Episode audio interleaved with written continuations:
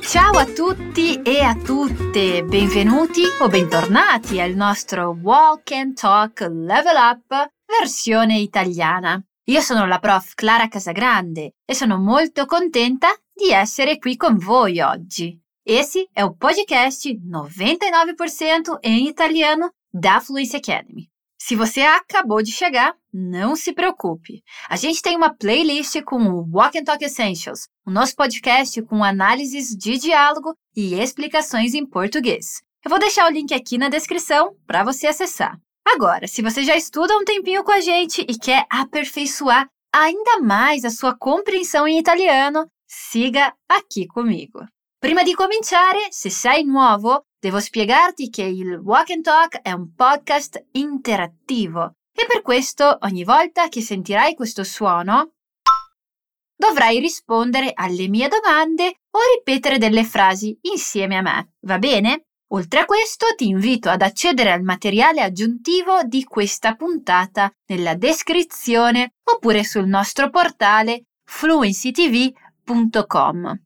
Oggi ascolteremo il dialogo tra Giorgio e Manuele, due amici che cenano fuori e che parlano di se stessi. Proviamo a capire che cosa succede? Dai, Emanuele, raccontami una cosa che nessuno sa. Mm, vediamo. Odio i singhiozzi. Ah, ma questo non piace proprio a nessuno. Puoi fare di meglio, dai. Ora che ci penso, soffro il solletico all'orecchio.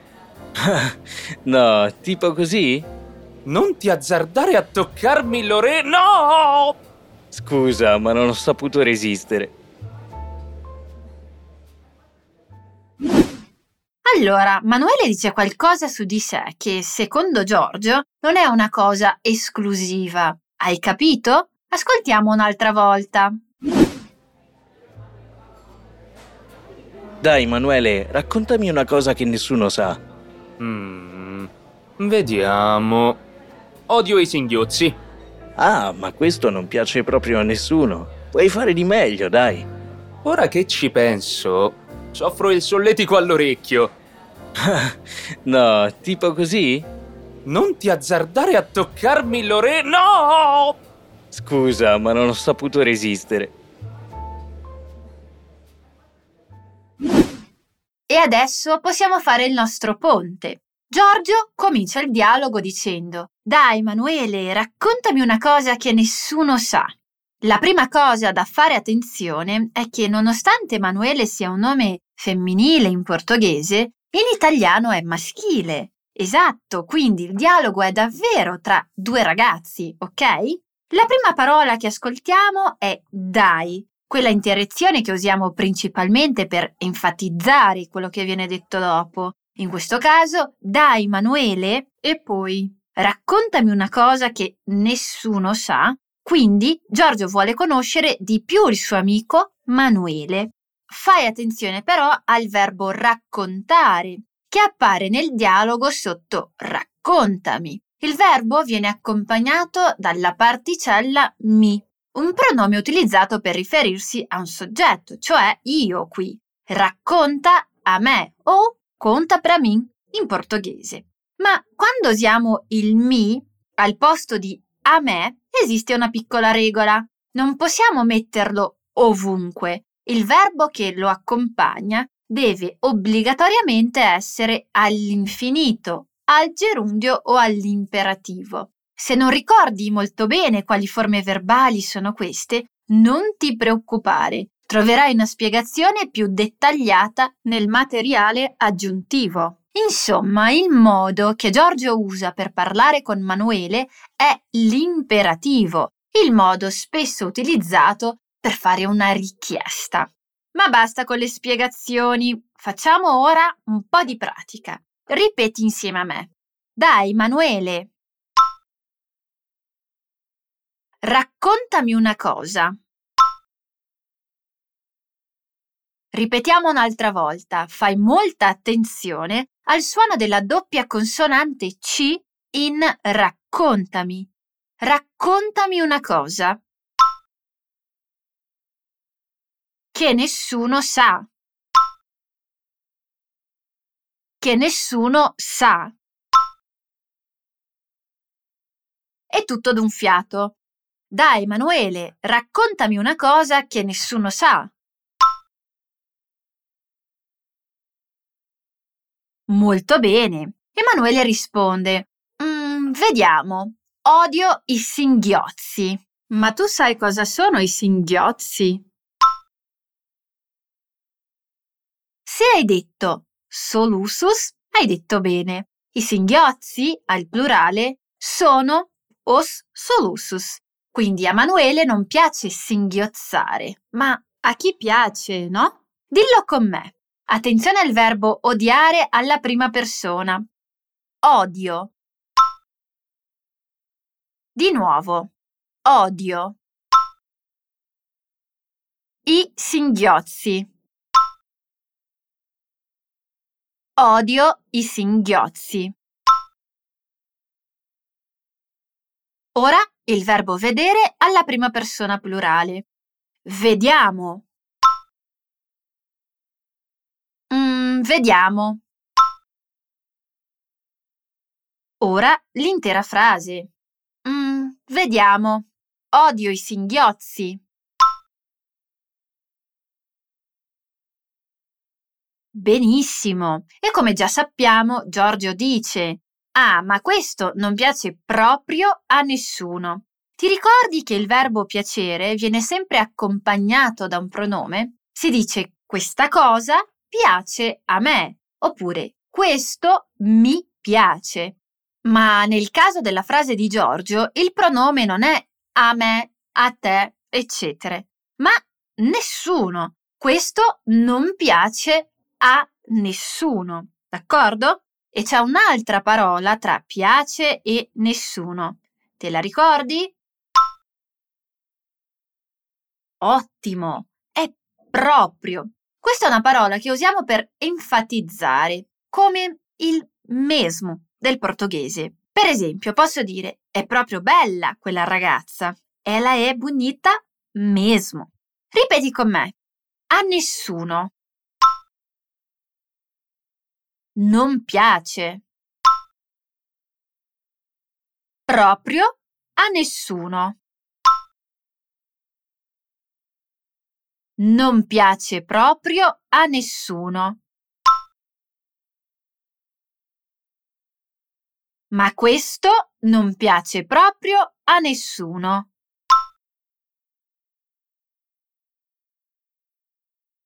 Perfetto, e lui continua. Puoi fare di meglio, dai. Qui abbiamo ancora una volta la parola dai per rafforzare ciò che viene detto. Secondo Giorgio, Manuele può fare di meglio, cioè può sforzarsi nella risposta. Ripeti con me. Puoi. Fare di meglio, dai. Dai. Ora ripeti facendo attenzione all'intonazione. Puoi fare di meglio, dai. Manuele riflette un po' e risponde. Ora che ci penso, soffro il solletico all'orecchio. Qui abbiamo un altro tipo di pronome, il pronome ci.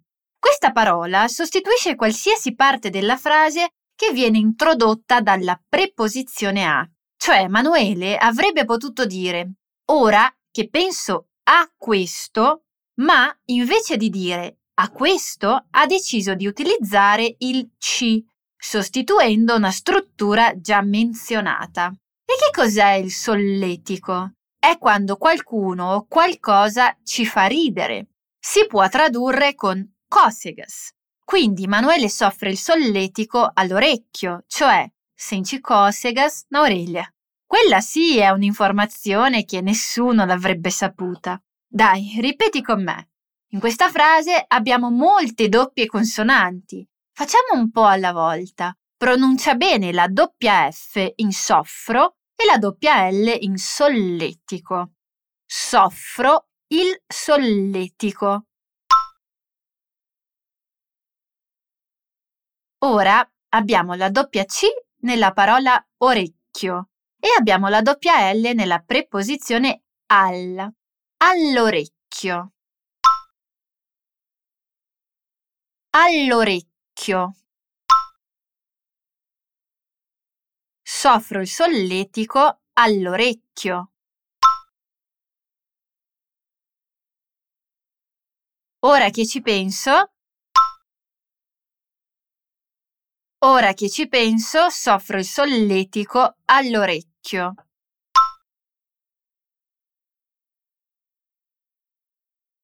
Meraviglioso! E Giorgio si diverte dicendo Ah no, tipo così? E fa il solletico a Manuele.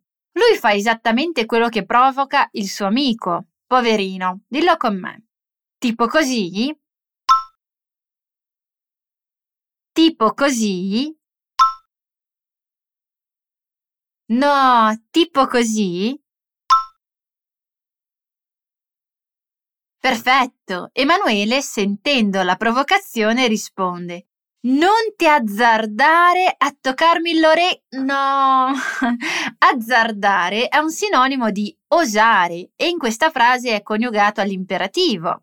La differenza tra questo imperativo e quell'altro dell'inizio del dialogo, il raccontami, è che quest'ultimo è un imperativo negativo. Se vuoi saperne di più, puoi accedere al nostro materiale aggiuntivo sul portale fluencytv.com. E qui abbiamo di nuovo il pronome mi, toccarmi. Il verbo è all'infinito, toccare, e come l'intenzione è imperativa, il pronome può accompagnarlo. Ripeti con me. Toccarmi. Toccarmi. Non ti azzardare. Non ti azzardare a toccarmi.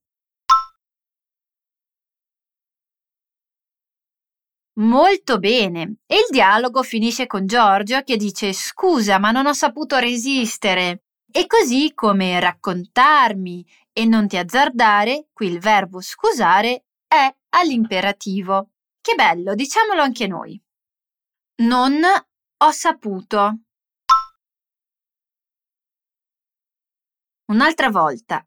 Ora però nota bene come il suono della N in non si lega al suono del verbo ho. Non ho. Non ho saputo. Resistere. Non ho saputo resistere. Scusa, ma non ho saputo resistere.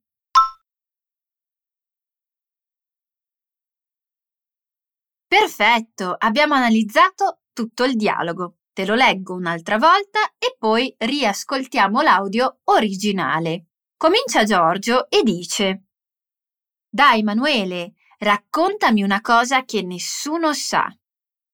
Mm, vediamo, odio i singhiozzi. Ah, ma questo non piace proprio a nessuno. Puoi fare di meglio, dai. Ora che ci penso, soffro il solletico all'orecchio. Ah no, tipo così? Non ti azzardare a toccarmi l'ore... No! Scusa, ma non ho saputo resistere. Bene, ascoltiamolo un'altra volta. Dai, Manuele, raccontami una cosa che nessuno sa. Mm, vediamo. Odio i singhiozzi. Ah, ma questo non piace proprio a nessuno. Puoi fare di meglio, dai. Ora che ci penso, soffro il solletico all'orecchio. no, tipo così? Non ti azzardare a toccarmi l'orecchio. No! Scusa, ma non ho saputo resistere. E così finiamo un altro episodio del Walk and Talk Level Up versione italiana. Oggi abbiamo imparato un sacco di pronomi e abbiamo visto un sacco di verbi all'imperativo. Continua a studiare sul nostro portale che lì trovi proprio di tutto. E se vuoi studiare l'italiano e altre sette lingue, ti ricordo di iscriverti alla nostra lista d'attesa. Vi aspettiamo! Spero che questo episodio ti sia piaciuto. Un caro saluto dalla prof Clara e ci vediamo nel prossimo episodio.